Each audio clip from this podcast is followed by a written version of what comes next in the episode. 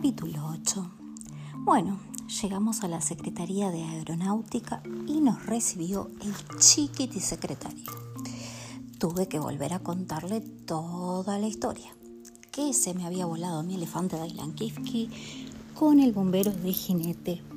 El chiquiti secretario oyó la historia re asombrado y dijo que era la primera vez que se realizaba una hazaña semejante en el país me felicitó por tener un elefante tan inteligente.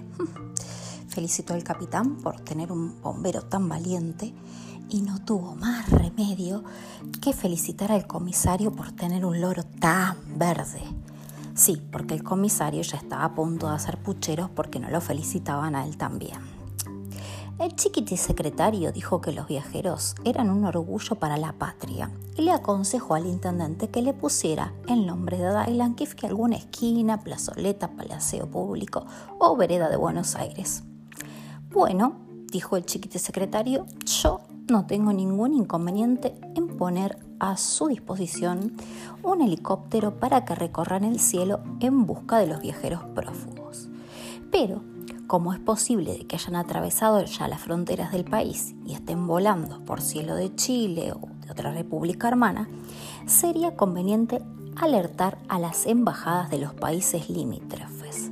Resumiendo, a los cinco minutos ya estábamos todos viajando en ómnibus rumbo a las embajadas de Chile, Uruguay, Paraguay, Bolivia, Brasil y, por si fuese acaso, Perú. Los embajadores se mostraron muy interesados en el caso y dijeron que si Dailan Kifki y su piloto eran encontrados por casualidad sobrevolando el cielo de sus respectivos países, serían devueltos a la Argentina con todos los honores posibles y sin pagar derecho de aduana. Un momentito, pues, dijo uno de los embajadores. Se nos olvida algo muy importante. ¿De qué nos olvidamos, señor embajador? pregunté yo un poco alarmada. ¿Y si están volando sobre el mar? ¿Mm? ¿Y si se caen al agua? Y tenía toda la razón del mundo. Existía la posibilidad de que Dailan Kifke y el bombero se cayeran al agua sin traje de baño ni salvavidas. Es cierto, dijo el chiquiti secretario de Aeronáutica. ¿Cómo no se nos había ocurrido? Tenemos que tomar el ómnibus inmediatamente rumbo al Ministerio de Marina y pedir barcos de salvamento. Y allá nos fuimos todos en comitiva oficial. Abría la marcha el capitán de los bomberos revoleando su hacha y con la manguera enrollada en el cuerpo como una serpiente. Detrás iba el chiqui secretario de la aeronáutica con los brazos abiertos como si fuese un avión y haciendo ruido de motor con la boca. Lo seguía el intendente revoleando las llaves de Buenos Aires. Y atrás, en este orden iban, si no me equivoco, el embajador de Brasil tocando las maracas y bailando el samba. El embajador de Bolivia bailando el carnavalito. El embajador de Uruguay bailando un candombe. El embajador de Paraguay chupando una naranja y bailando una polca. El embajador del Chile zapateando una cueca. El embajador de Perú cantando un guayanito a grito pelado. Y al final, yo muerta de vergüenza de pensar que un simple elefante pudiese causar tanto escándalo por la calle. Llegamos al Ministerio de Marina y nos atendió un almirante barriga picante, todo de blanco. Parecía recién bañado en leche, tiza y almidón. Le contamos el caso, nos escuchó con cierta atención mientras fumaba su pipa y nos llevaba de pompa de jabón. El almirante llamó por muchos teléfonos, se rascó una oreja y por fin poniéndose de pie sobre el escritorio, pronunció el siguiente discurso.